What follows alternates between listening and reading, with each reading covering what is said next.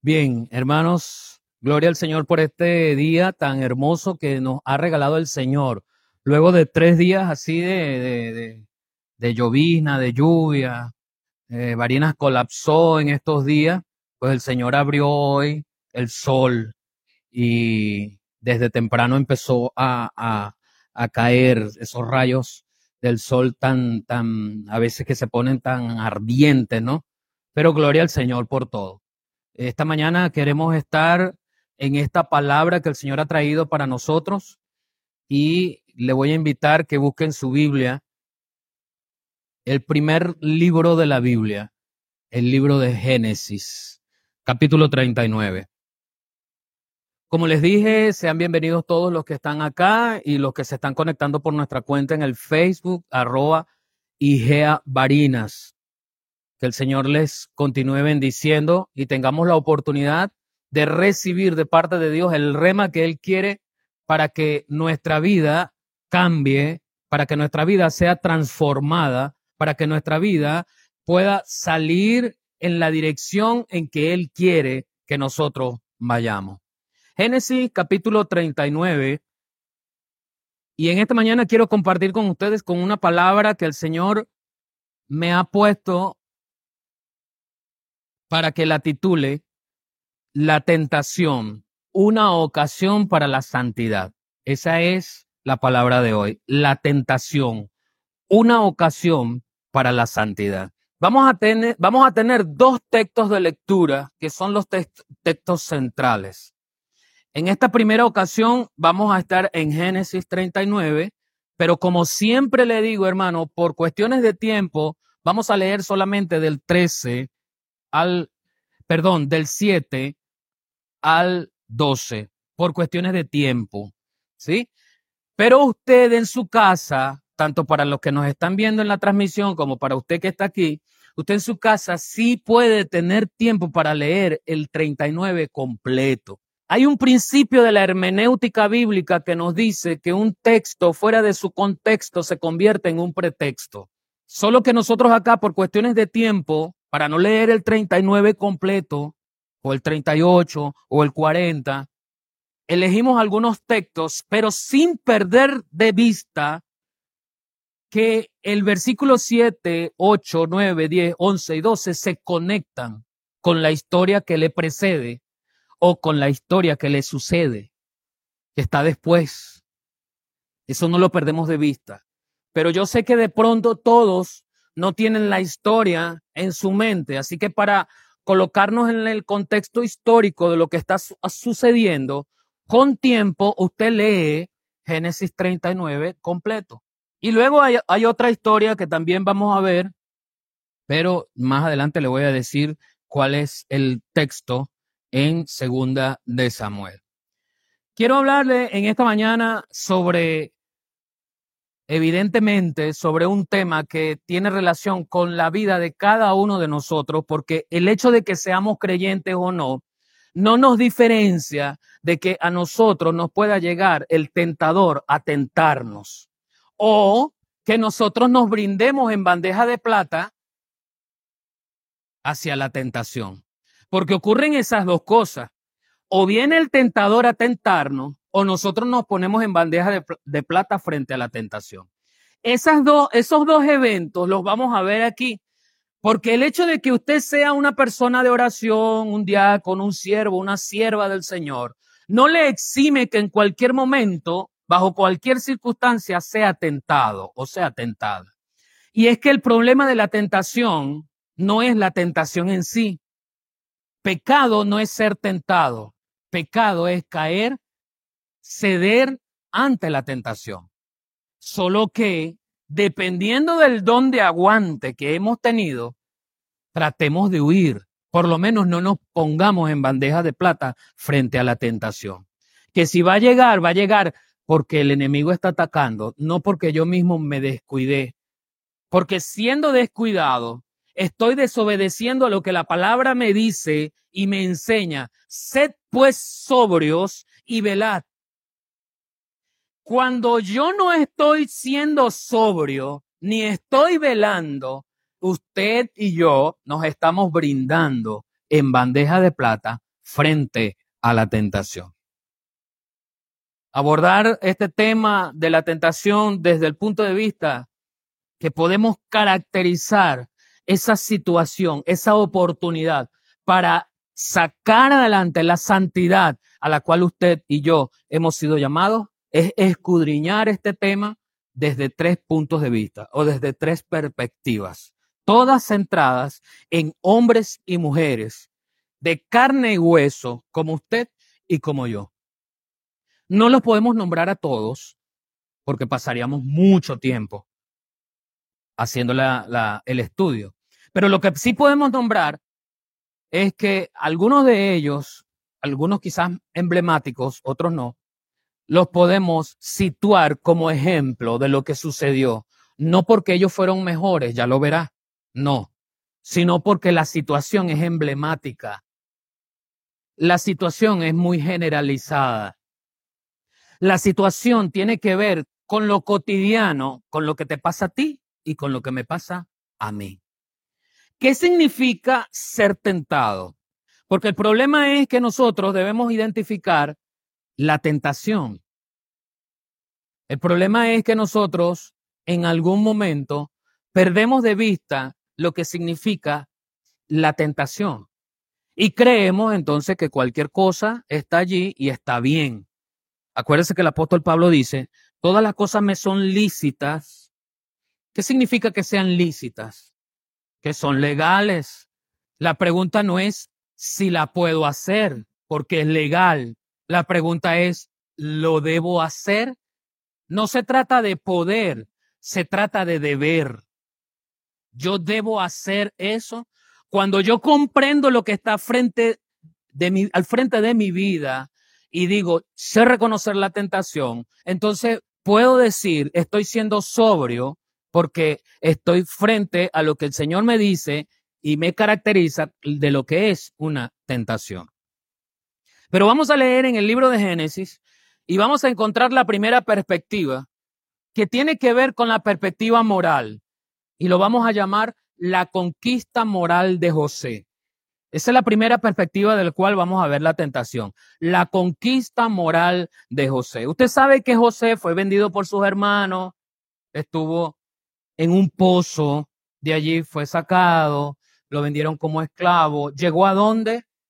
Llegó a Egipto, a la casa de un hombre importante, y allí ganó cierta fama, porque era un hombre íntegro, porque se portaba bien, porque hacía las cosas a la luz de los ojos del Señor como debe hacerse. Pero eso también trajo cierta, cierto llamado de parte del diablo para tratar de destruirlo.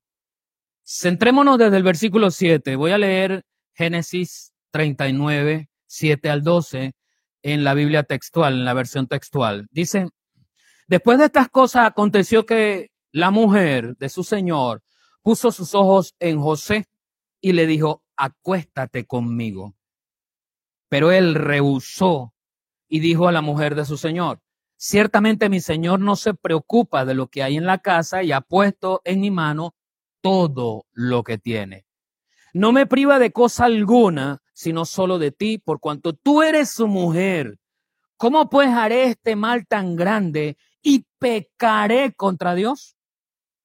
Y sucedió que, aunque ella instaba a José día a día, él no la escuchaba para yacer a su lado y cohabitar con ella. Pero aconteció cierto día que cuando él entraba en la casa para hacer su oficio y no habiendo allí nadie de los de la casa, ella lo asió por su vestidura y le dijo, acuéstate conmigo.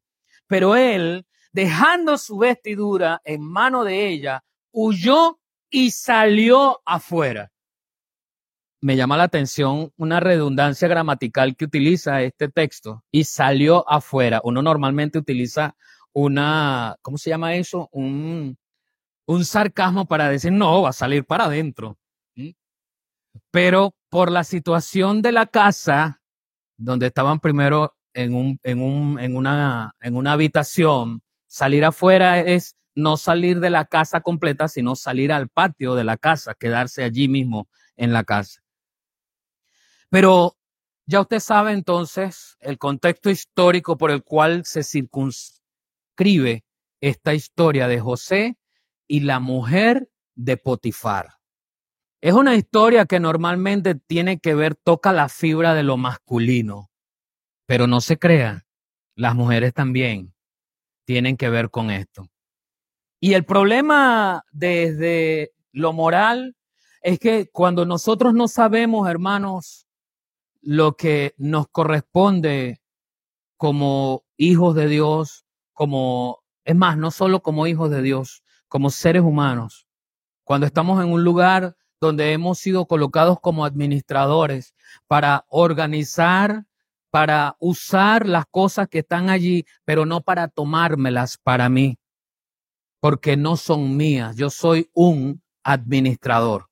Y José estaba allí viendo todo esto, pero resulta, hermano, que el problema de esta mujer que estaba llena de lujuria, estaba llena de pasiones desordenadas, es que hubo en ella tres cosas que ganaron a su seducción hacia ella misma, no a José, hacia ella misma. Y ella las puso en práctica con José. ¿Y por qué las vamos a ver? Porque es que el problema es que cuando nosotros no vemos por el camino que viene la tentación, nos descuidamos. Y allí yo le voy a dar algunos, algunas ideas de lo que significa estar alerta frente al camino que, se, que, transita la, que, transita la tentación para llegar a nuestra vida. El ejemplo nos lo está colocando la, la esposa de Potifar. En primer lugar, era clandestino.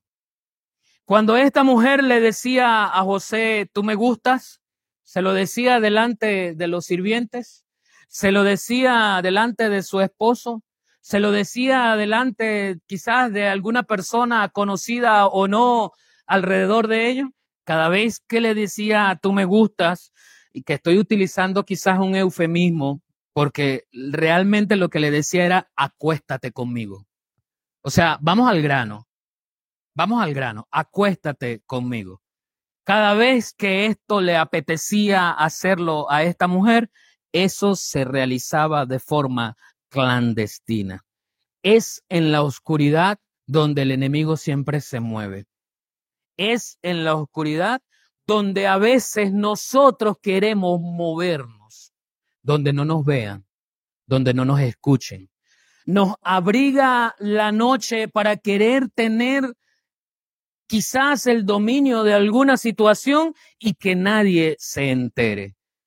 Por eso hay que preparar a nuestros niños y decirles que cuando alguien le dice vamos a hacer esto, pero no le digas a nadie, hay que tener cuidado de ese no le digas a nadie.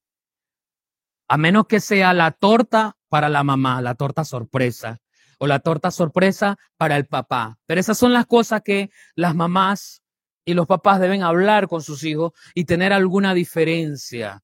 Y es que el problema de lo clandestino llega hoy a nosotros, a nuestros celulares un papá, un esposo, una esposa con una clave en el celular cuyo patrón a veces ni recuerda cómo lo hizo.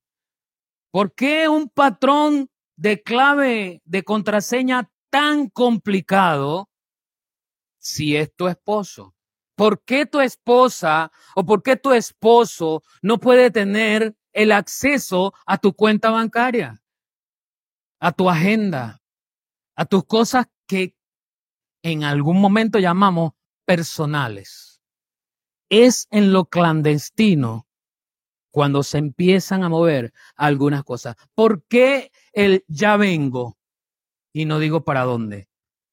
Si cuando el Señor realmente le dice al esposo y la esposa, tu cuerpo no es tuyo, tu cuerpo no te pertenece y eso es para ambos, nos está hablando de esa libertad de, de ser completamente sinceros el uno para el otro. Que salga el esposo y diga ya vengo y la esposa no pregunte es una cosa, a que salga el esposo y diga y no y diga ya vengo y la esposa pregunta para dónde va y él responda mal. Ah pues, andas averiguando mi vida. ¿Por qué? Si no vas a hacer nada malo, dile para dónde vas. Así sea que vayas a perder el tiempo.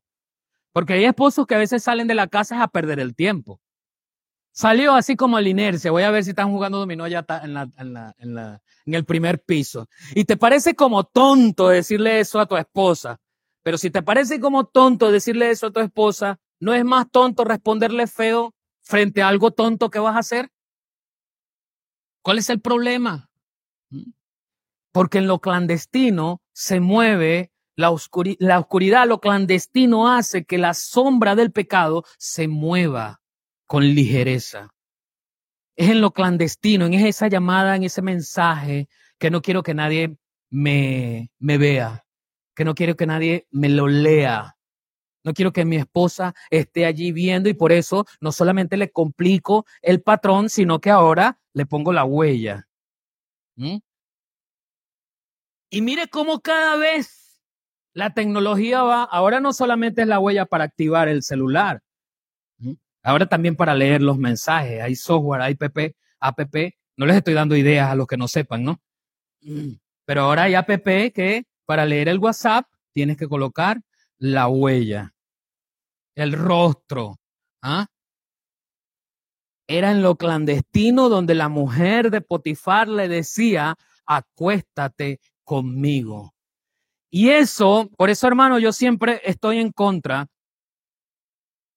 El pecado es pecado del mismo tamaño, de la misma dimensión, del mismo color, como se presente. Pero el Señor nos alerta contra el pecado premeditado. Y el asesinato, la fornicación y el adulterio son pecados premeditados. Ningún hombre ninguna mujer se levanta una mañana y dice, ay, amanecí aquí con otra mujer. ¿Mm? ¿Cómo pasó? No. Ningún hombre, ningún ser humano le pasa eso. Allí tuvo que haber un precedente de días y meses escribiéndose, halagándose, mandándose mensajes, hasta que llegó un punto donde tuvimos que cuadrar la fecha, el sitio, la hora, para que de forma clandestina nos viésemos el uno al otro y pudiésemos tener nuestra noche de lujuria, de pasión. La, la palabra nos enseña que esta mujer decía a José, y lo instaba, acuéstate conmigo día a día, dice el versículo 10. No nos aclara durante cuántos días, pero tampoco la cosa fue de la noche a la mañana. Quizás las primeras de cambio José hubiese respondido no, pero quizás esta mujer pensaba con tanto y tanto, ¿cómo es que dice el, el, el tanto da el agua al cántaro? Sí, sí dice así. Ayúdeme porque yo le he dicho que yo soy malo para eso. No vaya a ser que yo diga tanto agua, al agua hasta el cántaro que ni, ni, ni chiquito lo, lo arregla, ¿no? No, no es así. Como dice, tanto da el agua al cántaro. Quizás en esta mujer estaba pendiente de ese dicho, ¿no? ¿Mm? No, ese dicho no existía allí, pero, pero para que usted se ubique, ¿no? Quizás tanto yo decirle y decirle en algún momento va a aflojar tiene que aflojar. Le sucede a los papás y a las mamás cuando el niño dame y dame y dame y dame y llega un momento en que le doy para quitármelo de encima. ¿Mm? Pero esta mujer empezó a socavar la realidad de José para intentar que cayera en sus brazos y lo hacía día a día, dice la escritura. Esta mujer puso sus ojos, su mirada en José de forma clandestina. José era soltero, pero ella era casada. José no tenía compromiso, pero ella tenía una responsabilidad porque tenía un marido. El ataque de la tentación vendrá de manera clandestina a nuestra vida. Pero ¿sabe qué? El Señor a ti y a mí nos ha dotado de la fuerza necesaria a través de el espíritu de dominio propio que ha puesto en nosotros. El apóstol Pablo le dice a, Timoteo, porque no nos ha dado Dios espíritu de cobardía, sino de poder, amor y dominio propio. El apóstol Pedro en la primera carta, capítulo 5, versículo 8, dice, tenga dominio propio y manténganse alertas. Su enemigo el diablo anda por ahí como león rugiente buscando a quien devorar. Guerra avisada no mata soldados. Y si lo mata, wow, usted sí sabe de eso.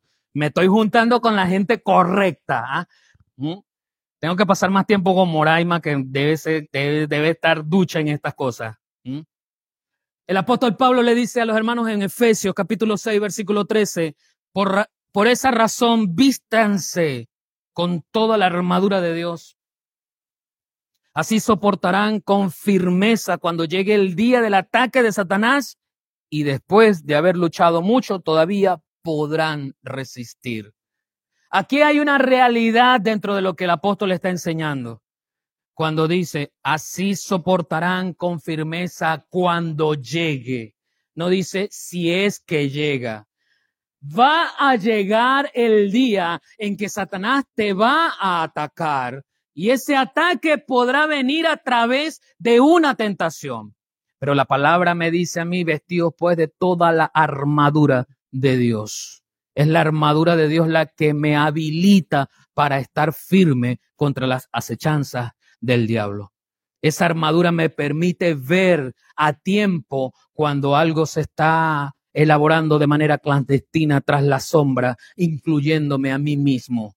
Cuando usted está haciendo algo clandestino, cuando usted está haciendo algo a la sombra que no quiere que nadie lo vea, evalúese el propósito. Porque si usted le está organizando al pastor una cena de manera clandestina, le doy permiso, hágalo. Si usted le está organizando a su esposa, a su esposo una actividad, ¿verdad? Bien, bien bonita para él o para ella, hágalo. Por eso le digo, evalúe el propósito. No se trata de yo decir todo lo que estoy haciendo. Se trata de ocultar los pasos que estoy dando, aún para los que están más cerca de mí, que no se entere. Quizás estoy gastando un dinero que habíamos convenido ahorrar. Eso es ceder a la tentación, no solo a la lujuria de las pasiones sexuales, también al dinero. Cuando estoy haciendo uso irracional de un dinero que habíamos acordado reunirlo para otra cosa y lo estoy gastando en algo que no es, pero lo mantengo en secreto lo manejo por allí y miento para que no se entere qué fue lo que hiciste, qué fue lo que sacaste, dónde compraste, qué hiciste. Tengo que tener cuidado con ese movimiento clandestino, porque ese movimiento clandestino viene con la constancia de una mujer que le decía día a día a José, acuéstate conmigo. Esta mujer era constante, hablaba con él. El versículo 10 dice, aunque ella instaba a José día a día. Cuando la tentación se va a presentar, no se va a presentar una vez. Y si rechazamos, eh, sigue su camino. Se presentará día a día hasta que logre su cometido. Y la tentación también va a ser conveniente a la fórmula que quiere aplicar. Y como le dije, la esposa de Potifar no era tonta. No se le insinuaba a José delante de los demás. Cada vez que estaba solo, este hombre, ella se llegaba hasta allá y convenientemente le incitaba, se le insinuaba. Entonces son tres características que tenemos que ver acerca de la tentación, cómo llegan a nuestras vidas. Es clandestina, es constante y es conveniente. Esas tres, esas tres fórmulas desequilibran la vida de una persona porque día a día estará allí tratando de que haga algo que tú y yo sabemos que no debemos, no solo no podemos, sino que no debemos hacer. En el deber está el poder de la elección. En el deber está el poder de la decisión. En el deber está el poder de decir, yo soy un hijo de Dios, yo decido no hacerlo. Ahora, frente a esta mujer que se había llegado al lado de José, y para José era imprescindible, hermano, era su trabajo, él estaba en esa casa, él no podía evadir la presencia de la mujer, porque donde él trabajaba era en la casa de esa mujer. Así que donde él estuviese trabajando, si esta mujer convenientemente veía que estaba solo, allá se acercaba. Si José se estaba viendo quizás rodeado de esta situación porque el lugar donde él trabajaba le daba acceso a que esta mujer lo acosara. No estaba en su casa para correrla. Era un esclavo, así que no podía decir renuncio, me voy para otro trabajo porque me están tentando aquí. No, él era un esclavo, tenía que estar allí. No había de otra. ¿Qué se hace? ¿Qué fortaleció a José contra estos tres elementos que llegaron a su vida para tentarlo?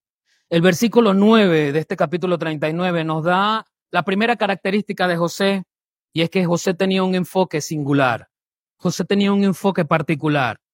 Cuando él le responde a esta mujer, le dice, ¿cómo pues haría yo este gran mal y pecaría contra Dios? José sabía quién era él. José sabía quién era su Dios. Así que al principio que esta mujer lo agobia, cuando ya lo lleva contra el ring, llegó el momento de responder. Y en ese responder, José no sacó argumentos humanos para tratar de salir al paso.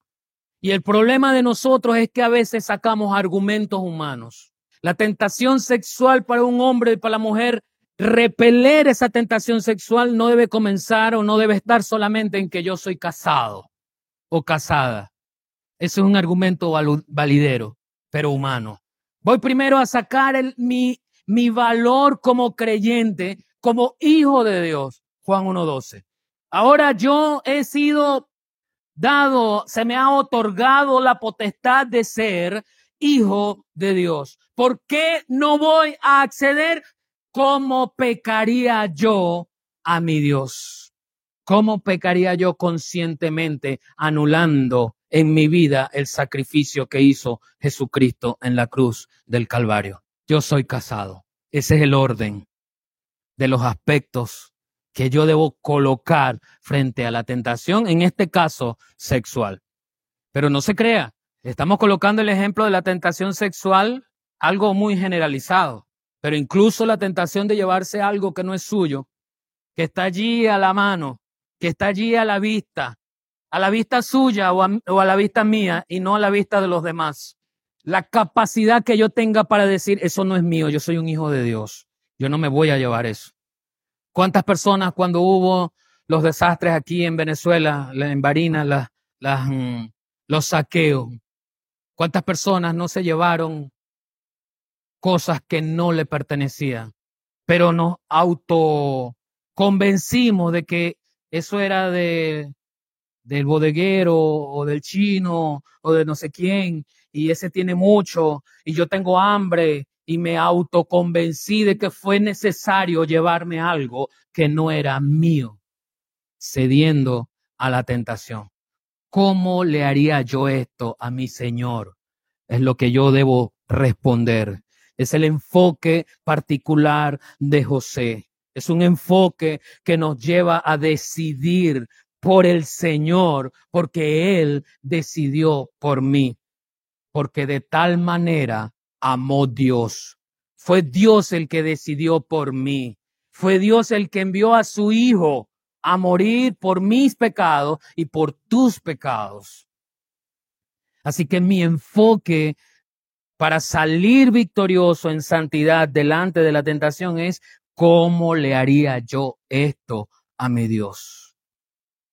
Yo tengo que honrar el sacrificio de Cristo en, el, en la cruz del Calvario. El versículo 2 del, del 39, el versículo 3 y el versículo 23 nos dan la segunda característica de José frente a, a esa conquista moral, frente a, a la tentación. Esas, esos tres versículos nos indican que José estaba saturado de Dios. Dice el versículo 2, pero Jehová estaba con José y llegó a ser varón próspero y estaba en la casa de su señor el egipcio. y el Señor observó que, y su Señor observó que Jehová estaba con él, porque todo cuanto hacía, Jehová lo hacía prosperar en su mano. Había testimonio de este hombre egipcio de que Dios estaba con José. José estaba saturado de Dios. A veces nos cuesta estar saturados de Dios. Queremos estar más bien alejados de algunas veces de eso que, que nos llama a ser santos a través de Dios. Queremos pasar un momentico por el mundo, queremos pasar un momentico por Egipto para saber lo que, saborear lo que saborean los demás, porque quizás yo soy joven y tengo una vida por delante, o de, o de repente no soy joven y no vi la vida por delante y estoy por entrar a la tercera edad, pues quiero darme esa vida de lujo que se dan los demás que veo yo que tienen en Egipto. ¿Sabe lo que significa uno que diga en Egipto, no? Es una paráfrasis de lo que infiere el hecho del creyente cuando se va al mundo, cuando le da la vuelta, le, le, le, da la espalda a Cristo. ¿Qué significa estar saturado de Dios? A muchos nos gusta, escúcheme bien, a muchos nos gusta Josué 1.9. ¿Cuánto les gusta Josué 1.9? ¿Cuánto le gusta? A ver, ¿cómo dice Josué 1.9? No temas ni desmayes.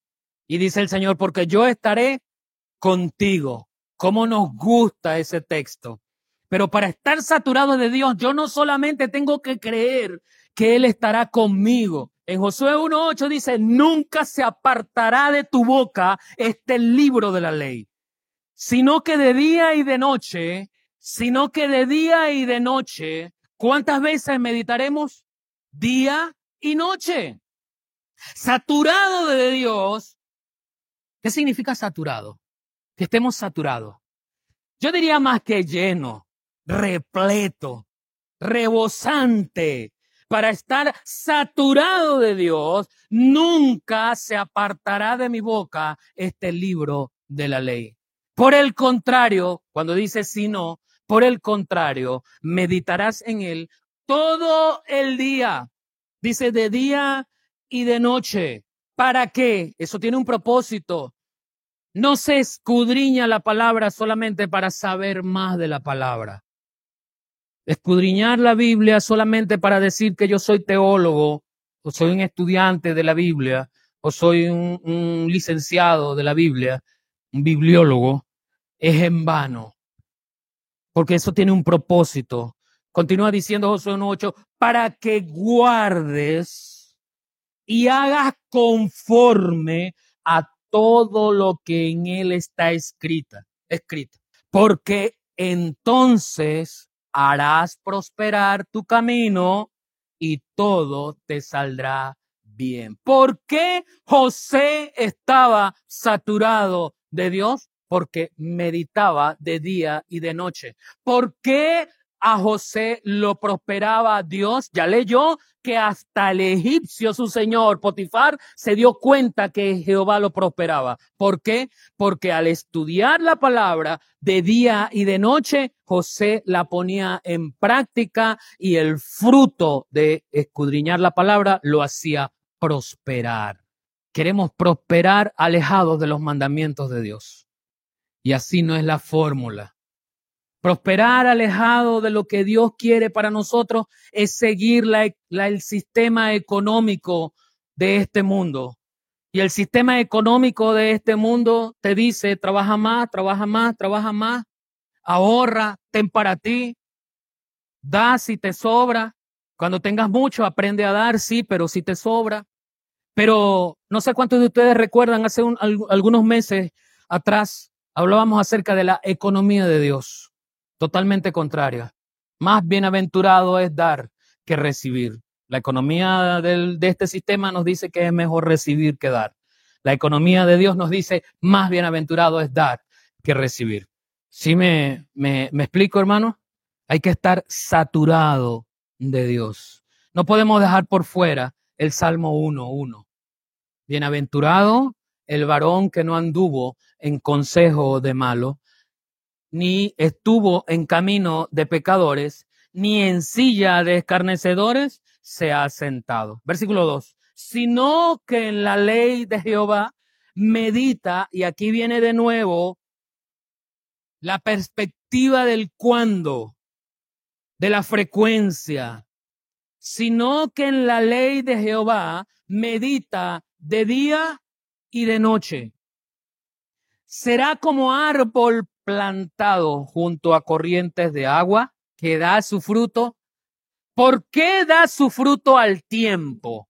Porque está plantado junto a corrientes de agua. Tiene una fuente inagotable de energía, de agua que le hará producir el fruto en el tiempo que tiene que producirlo. Así es el creyente saturado de Dios cuando a través de la palabra de Dios nos tomamos la palabra para nosotros, la guardamos y la ponemos en práctica. La siguiente característica de José frente a la tentación es que José tenía la fuerza del compromiso, tal como la tenía Daniel cuando siendo apenas un joven fueron exiliados a Babilonia. Y estando en Babilonia fueron llamados a vivir en la casa real para prepararse en la casa real. Fueron llamados a estudiar en la mejor universidad de Babilonia.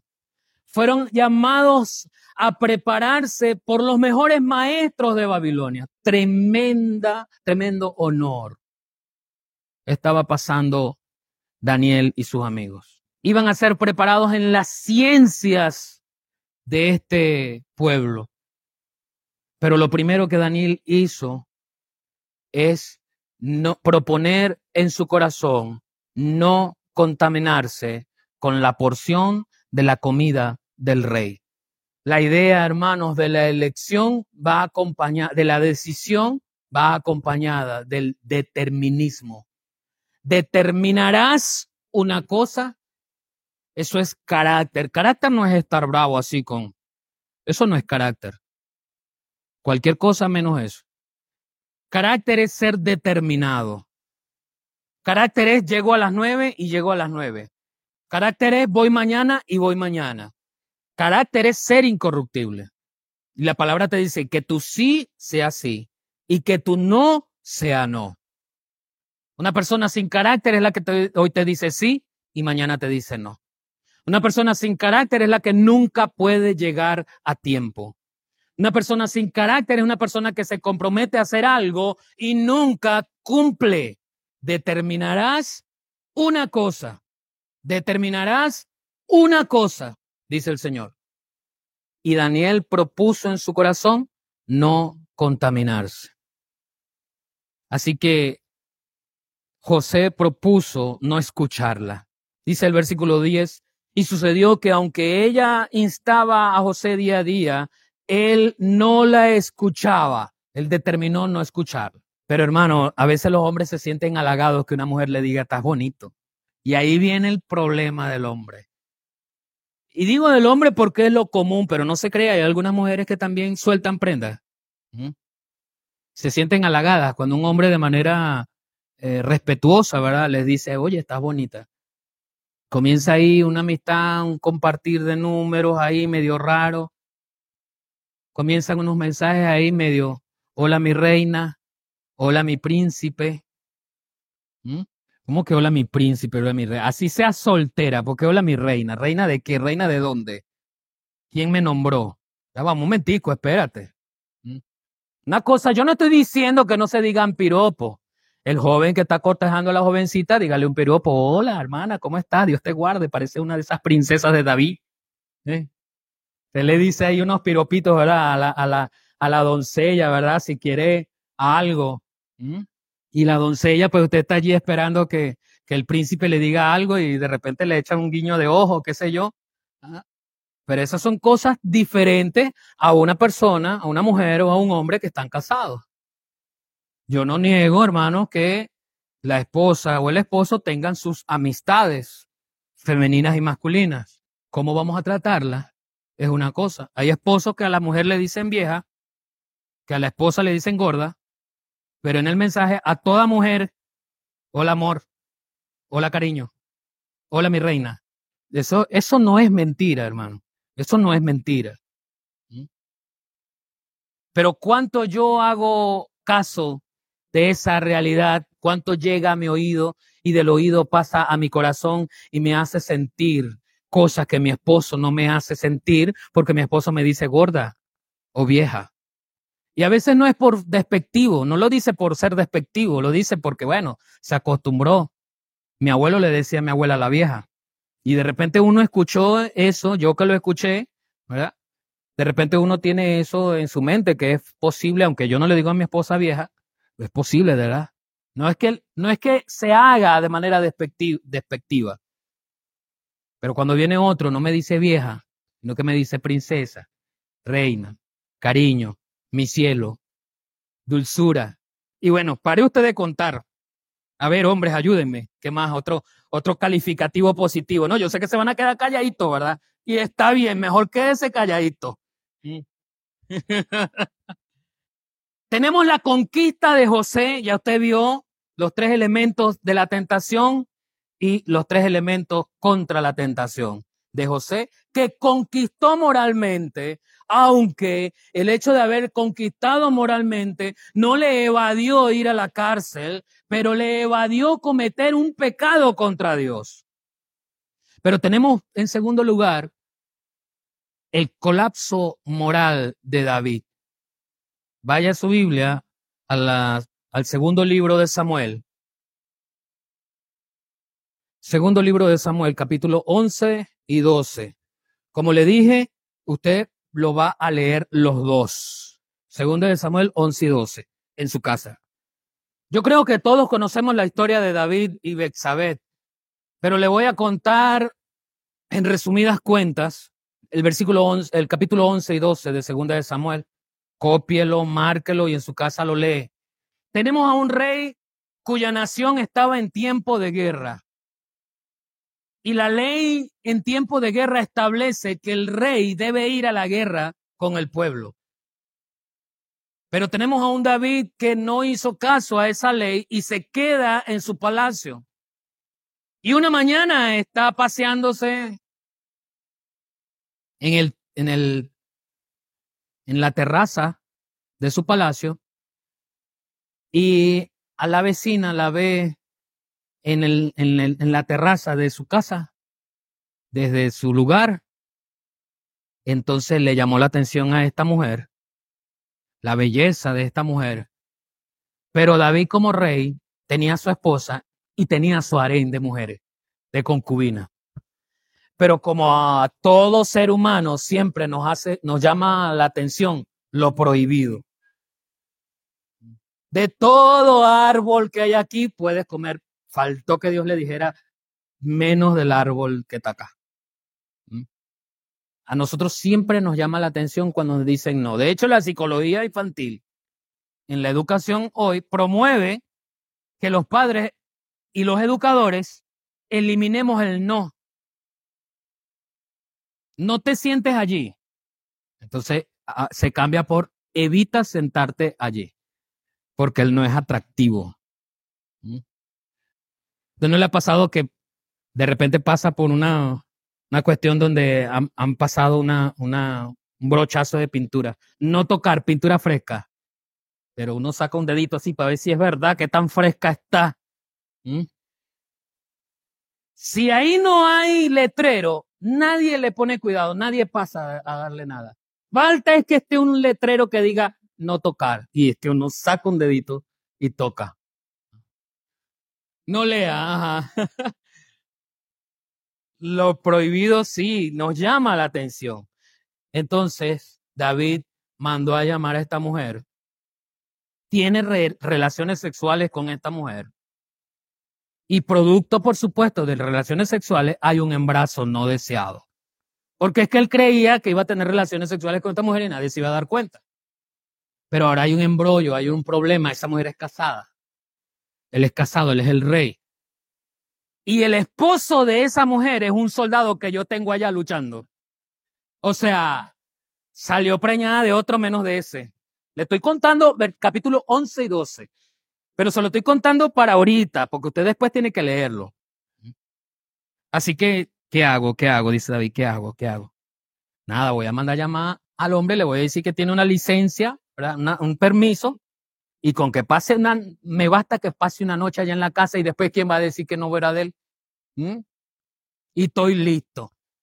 Pero como había carácter, mucho carácter en los soldados, este hombre se niega y dice, no, como voy a tener yo placer con mi mujer allá en mi casa, con el aire acondicionado y comiendo y, televisión, internet y, mis compatriotas allá luchando en el frente de batalla. No, no, yo allá no voy a dormir. Wow. Y dice David, ahora la cosa se me recomplica ahora. Pues ni modo, lo voy a emborrachar. ¿Mm? Y borrachito lo mando para la casa y lo emborrachó. Pero el hombre borrachito y todo dijo, no señor, yo me quedo aquí. Y mire cómo la maquinación del diablo comienza a hurgar en el corazón de David conociendo a Dios. No, lo otro es que lo mate. Lo otro es que lo mate, la hago mi esposa y ella no va a morir, porque la hago mi esposa y bueno. Y tiene tal descaro, hermano, que le escribe al general una carta diciéndole, póngame a este hombre en las primeras filas. ¿Sabes que en aquel entonces los primeritos que mueren son los que están en la primera fila porque son los primeros que le llegan las la, la flechas y todo eso. Y tuvo tal descaro que la carta se la envió con el mismo hombre. Claro, eso iba selladito, ¿no? Y muere, efectivamente. Pero como para Dios no hay nada oculto, lo manda a descubrir con el profeta Natán. Y bueno, el colapso moral de David el colapso moral de David frente a la tentación. Su primer problema es que no obedeció a la ley, porque la ley le decía que todo rey debía estar en tiempo de guerra con el pueblo en la guerra. Él se quedó haciendo nada. El ocio. Entonces tenemos algunos elementos, hermanos, y el primero es que a David lo venció su arrogancia un corazón enorgullecido de quien era, un corazón enorgullecido de sus victorias militares le hizo, no es necesario que yo vaya, ya tenemos la, la batalla segura. En el versículo 1 del capítulo 11 dice, envió a Joab en su lugar en el tiempo en que salen los reyes a la guerra. Hizo lo que no debía hacer conscientemente. En el tiempo en que los reyes salen a la guerra, él se quedó y envió a su general. La arrogancia de creerse más que los demás. No, no, yo no voy a, yo no voy a caer en eso. Y me sirvo. David se sirvió en bandeja de plata, el mismo frente a la tentación. El apóstol Santiago en el capítulo 3, versículo 13 dice, si entre ustedes hay alguno sabio y entendido que lo demuestre con su buena conducta, con la humildad que su sabiduría le da. No es solamente conocer o saber por saber en la mente, en la inteligencia. Es el poder llevar eso a la práctica. En David hubo indolencia, no solo arrogancia, David tuvo indolencia. No tuvo carácter definido para decir no. Ok, se quedó, no fue a la guerra. Pero en medio de este ocio que estaba allí presente en su vida, no le importó que la mujer era de otro no le dolió su compañero. En David hubo intemperancia. ¿Sabe lo que significa la palabra intemperancia? Libertinaje. Es decir, no tuvo temperamento. Y el que no tiene temperamento, pero no temperamento de temperatura de ponerse bravo, ¿no? Es, la misma relación que con el carácter. El que no tiene esa templanza, pues, tiene libertinaje. Es de eso de que al cuerpo hay que darle lo que el cuerpo pida. Eso es libertinaje. Y la gracia no fue dada a nosotros para libertad, no para libertinaje. En el capítulo 5 de Samuel, usted puede leer que David había tomado más concubinas y mujeres de Jerusalén. Es decir, posiblemente tenía una mujer por día durante varios meses para tener relaciones con una mujer distinta por día. Pero en su libertinaje decidió querer tener lo que se le prohibía tener a pesar de que él era el rey. En David hubo indiferencia. Su posición le creyó ser acreedor o ganador de una corderita, como le dijo Natán, frente a muchas que él tenía. ¿Mm?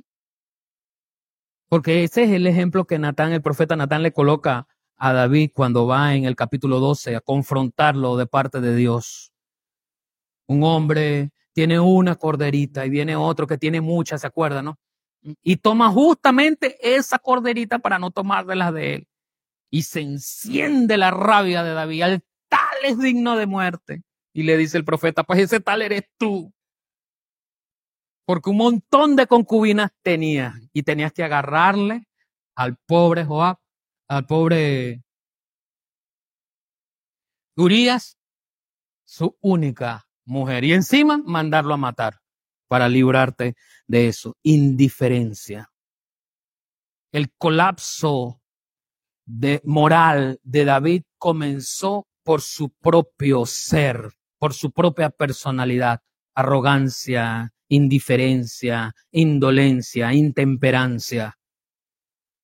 Evaluemos entonces frente a nosotros qué vale la pena si nuestros ojos, con nuestros ojos mismos vamos a desafiar la tentación o vamos a utilizar las armas que el Señor nos ha dado para evitar la, tentación y que eso sea utilizado como una ocasión para mostrar la santidad a la que nosotros hemos sido llamados.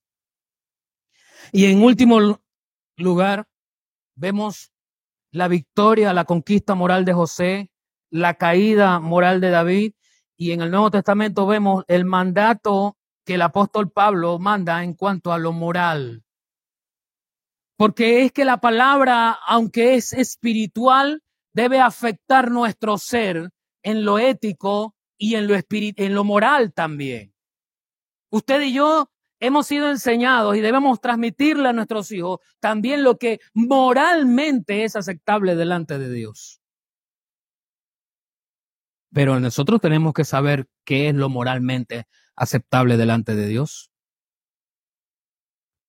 Porque la palabra dice en la primera carta de Pablo a los tesalonicenses, capítulo 3, perdón, capítulo 4, versículo 3, pues la voluntad de Dios es vuestra santificación. ¿Cuál es la voluntad de Dios para ti y para mí? La santificación.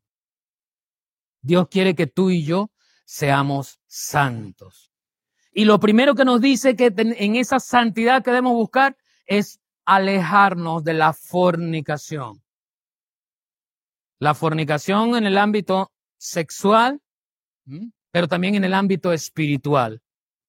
La fornicación es el acto de una relación íntima que tienen dos personas donde por lo menos una de ellas no es casada. Esto es fornicación. Pero en la palabra también se nos enseña que fornicar con otros dioses. Yo quiero estar bien con, con Dios, con Jesucristo, pero también con el dinero. Y eso se convierte en mí como un Dios, el dinero. Entonces yo quiero estar bien también con el dinero. la iglesia, el cuerpo de Cristo, los creyentes, hemos sido investidos del conocimiento de la voluntad de Dios para nosotros, lo que Dios quiere que nosotros tengamos. Y eso implica la integridad moral. El, apóstol escribe, santifícalos en tu verdad. Tu palabra es verdad. Así que en la palabra es que encontramos lo que delante de Dios quiere que nosotros seamos moralmente aceptables, no solo espiritualmente aceptables, también moralmente aceptables, porque lo moral afecta nuestra personalidad, lo moral afecta nuestro sentir en el cuerpo. Pero lo que es moral para algunas religiones, para algunas sectas, para algunas sociedades, depende también muchas veces de la ubicación geográfica, del tiempo, lo que era moralmente aceptable hace 20, 30, 40 años, quizás hoy no es moralmente aceptable.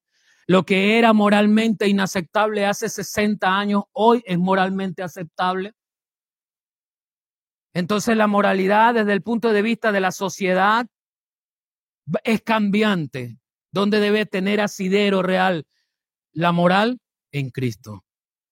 Tu palabra es verdad.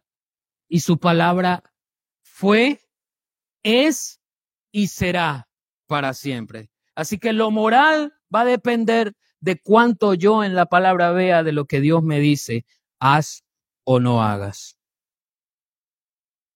Y aunque esto tiene que ver dirigido a los hombres casados y a las mujeres casadas, podemos hablar también de lo moral en el aspecto de la intimidad sexual con los solteros.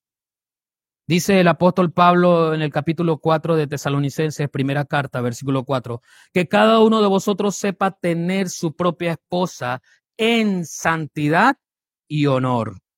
Dios aborrece, escúcheme bien, Dios aborrece la impureza sexual, tanto en hombres como mujeres. Y ha prohibido, y por eso es que nosotros tenemos que tener un asiento al ver el Antiguo Testamento, no, no son las leyes morales, ni es la ley del, del nuevo, del, de Moisés, la ley de, de los diez mandamientos, lo que fue cesante. Fueron las leyes ceremoniales. Y dentro de las leyes morales se explica, por ejemplo, para el hombre y para la mujer, que no tendrían, no se llegarían sexualmente a ningún animal. Pero esa práctica es muy común, tanto como la práctica de hombres con hombres y mujeres con mujeres. Pero diga lo que diga la sociedad de hoy, Dios dice que fue creado un hombre para una mujer y una mujer para un hombre. Diga lo que diga la sociedad de hoy. Eso es lo moralmente aceptable delante de Dios. Y para un hombre fue creada una mujer, no dos mujeres. Si Dios hubiese querido que el hombre desde el principio tuviese dos mujeres, le saca dos costillas a Adán y listo. Pero ¿cuántas costillas le sacó? Una sola. Una sola mujer para el hombre. Un solo hombre para la mujer. Y manda a los jóvenes a que estén en la castidad de su ser. Hoy está desvirtualizada, minimizada la virginidad en hombres y en mujeres, en jóvenes y jovencitas. Y es algo que nosotros tenemos que hablar, es algo que usted tiene que hablar, es algo que tenemos que promover. ¿Cuál es su posición frente a la masturbación en hombres en jóvenes y, y, y damas? ¿Cuál es su percepción y su educación en casa frente a las relaciones sexuales prematrimoniales para los primerizos? ¿Hay libertad? Desde hace más de tres décadas atrás, la ONU ha gastado millones y millones de dólares tratando de reducir la tasa de VIH, la tasa de embarazo adolescente en el mundo. Y esa tasa ha ido en crecimiento a pesar de los millones y millones de dólares gastados dándole a los jóvenes un preservativo gratuito. Eso es algo que todo el mundo sabe. Muy posiblemente de pronto hasta me quiten de allí. Pero es una realidad. Hay que hablar de eso. No ha servido esa campaña. ¿Qué hay que promover? A una jovencita que llegue y espere a su esposo o a un jovencito que llegue y espere a su esposa virgen. El psicólogo maneja la idea de que la liberación de estrés en la niña o el niño se da permitiéndoles tocar su cuerpo, permitiéndoles la masturbación. ¿Hasta qué punto eso va con lo moralmente aceptable delante de Dios? Porque la pregunta que se hizo José frente a la mujer de Potifar fue, ¿cómo le haría yo esto a Dios? Lo moralmente aceptable delante de Dios. Pablo insiste en que nosotros debemos ser llenos de santidad y honor. Pero, ¿qué le concede a nuestro cuerpo el estatus de, de, ser un cuerpo honrado? ¿Qué le, ¿Qué le concede a tu cuerpo el estatus de ser un cuerpo honrado a Dios? Si fuimos hechos a la imagen de Dios, escúcheme, fuimos hechos criaturas a imagen de Dios. Y eso incluye nuestro cuerpo. Entonces nuestro cuerpo debe ir en santidad y honor delante de Dios. Las viandas para el vientre y el vientre para las viandas, pero tanto al uno como a los otros destruirá Dios. Pero el cuerpo no es para la fornicación, dice el apóstol Pablo, sino para el Señor, y el Señor para el cuerpo. Primero los Corintios 6, 13. Hay que tener cuidado con las impurezas de nuestra vida, pero las impurezas de nuestra vida no las vamos a catalogar conforme a la tabla, a la medida, al escalafón que la sociedad diga, porque la sociedad es cambiante. Depende mucho de algunas cosas. Hace 70 años, aunque las personas se divorciaban, el divorcio era un tabú. Hoy, hasta en la iglesia se divorcia la gente así, cinco seis divorcios, siete recasamientos, eso no importa ya. No hay el sentido de compromiso, no se habla del compromiso. ¿Mm? Y escapamos a lo que la palabra nos enseña, la realidad de la palabra nos enseña. Cuando el apóstol Pablo le dice a la esposa,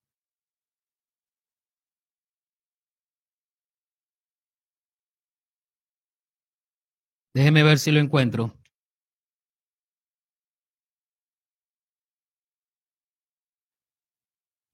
Versículo, 1 Corintios 7, 5. No, 7 en adelante. Quisiera más bien que todos los hombres estuvieran como yo mismo, pero cada uno tiene su propio don de Dios, uno de una clase y otro de otra. Digo pues a las solteras y a las viudas, bueno les fuera si permaneciesen como yo. Pero si carecen de dominio propio, cásense, porque mejor es casarse que estarse quemando. Y a los que se han casado, ordeno, no yo, sino el Señor. Escúcheme, él había dicho que las solteras y las viudas, él les sugiere, él, Pablo, él sugiere. Pero aquí dice nuevamente, o más adelante, que ahora ordena el Señor, no Él. Y a los que se han casado ordeno yo, ordeno no yo, sino el Señor, que la mujer no se separe del marido. Pero como la mujer no es solo la que está casada, o el hombre no es solo el que está casado, si la, la otra parte no quiere seguir juntos, pues ni modo, no podemos hacer más nada. Váyase, váyase. Eso es lo que dice el Señor. Pero ojo, mire, escuche, lea, Crea si usted quiere creer en la palabra. ¿Mm? Versículo 11. Y si llega a separarse, que permanezca sin casarse o se reconcilie con el marido. Y al marido que no abandone a la mujer. Más claro no pinta un gallo, hermano. Hace 70 años el, divorcio era un tabú. Hoy la sociedad lo ha desdibujado como era al principio. ¿Ve? Como era al principio. Entonces hoy hasta en las iglesias se promueve el divorcio y el recasamiento. Repito, no soy yo, aquí está la palabra. Entonces lo moralmente aceptable delante de Dios que es, vaya la palabra, ella es la fuente que le va a enseñar qué hacer, qué no hacer. ¿Mm? ¿Cuántas mujeres puedes tener? ¿Qué puedes hacer? La pregunta es, ¿qué debes hacer? ¿Qué debes hacer? ¿Qué debo yo hacer? Termino con esto. En los tiempos que vivimos actualmente tan desordenados, tan turbios, hay una neblina donde se enmascara la verdad con la mentira, donde se desdibuja la realidad con una ilusión, a veces fraguada, pensada para destruir, muchas veces influenciada para alejarnos del camino del Señor. ¿Qué hacemos nosotros como hijos de Dios. Cuando sexualmente el mundo ha sido invadido, todo tiene una idea sexual, todo. Usted va a vender un producto y sale una chica o un joven semidesnudo. Va a vender un reloj y en la televisión le hacen una propaganda con una persona semidesnuda para finalmente mostrar el reloj. Cómprese el reloj. Se nos vende un estereotipo de cuerpo femenino o masculino, con una anchura de cadera, unos hombros, unos bíceps, unos cuádriceps, que si me pudiera quitar la camisa le mostrara cómo son, ¿verdad? No, no, no, no, por, por ética y por amor no lo voy a hacer, pero para que usted se imagine más o menos cómo son esos cuadritos perfectos que, que nos dicen los hombres que tenemos que tener. ¿Ah? se nos pinta la idea de una mujer perfecta, con piel, ¿cómo se llama eso? tersa, lozana. ¿ah? Nada de esa mujer que está en la cocina y llevando humo, que se le, le encrispan los pelos así, está sudando ahí del, de la salsa y del guisado que está haciendo. Nada de ese hombre trabajoso, ¿ah? de ese hombre que está trabajando y dando martillos allá o, o jalando machete allá en el monte. ¿ah? Nada de ese hombre que está trabajando. Por una oportunidad se les llamó a esos hombres, se les tituló a esos hombres que se, se guardaban mucha atención a su cuerpo como una mujer, se les llamó metrosexuales. Porque queremos encajonar algunas cosas buscándoles, según conceptos humanos, buscándoles su posición de vida, de existencia. La metrosexualidad tenía que ver con el hedonismo, con el adonismo, perdón. Creerse un Adonis. Bello, soy bello. Tengo que ir al gimnasio y poner estos cuadrados y aquí, acá, y por allí, y por acá. Cada vez que estamos viendo la televisión, somos sometidos a todo eso, hermano. Pero tú y yo debemos someternos a la palabra. ¿Cómo haría yo este mal contra Dios? ¿Cómo haría yo este mal contra Dios? La tentación puede ser una ocasión para, mostrar la santidad cuando yo tengo carácter y digo, ¿cómo haría yo esto a mi Dios? Cierra sus ojos por un momento. Y vamos a pensar en la, en la actitud de nuestro corazón frente a Dios. Vamos a pensar lo que Dios quiere para nosotros y lo que nos ha dado. Vamos a pensar cuán santo soy, cuán santa soy frente a Dios. Padre, en esta hora, Señor, reunidos en un sentir, tu pueblo que te alaba, que te adora, tu pueblo que te glorifica. Señor, te pide perdón, porque muchas veces no mostramos la santidad como debe ser mostrada. Apelamos a argumentos humanos, sociales, científicos, para justificar algunas conductas que tú desprecias, Señor. Perdónanos porque no sabemos ubicarnos bien delante de tu presencia y preguntarnos la misma pregunta que se hizo José. ¿Cómo pues haría yo este grande mal contra Dios?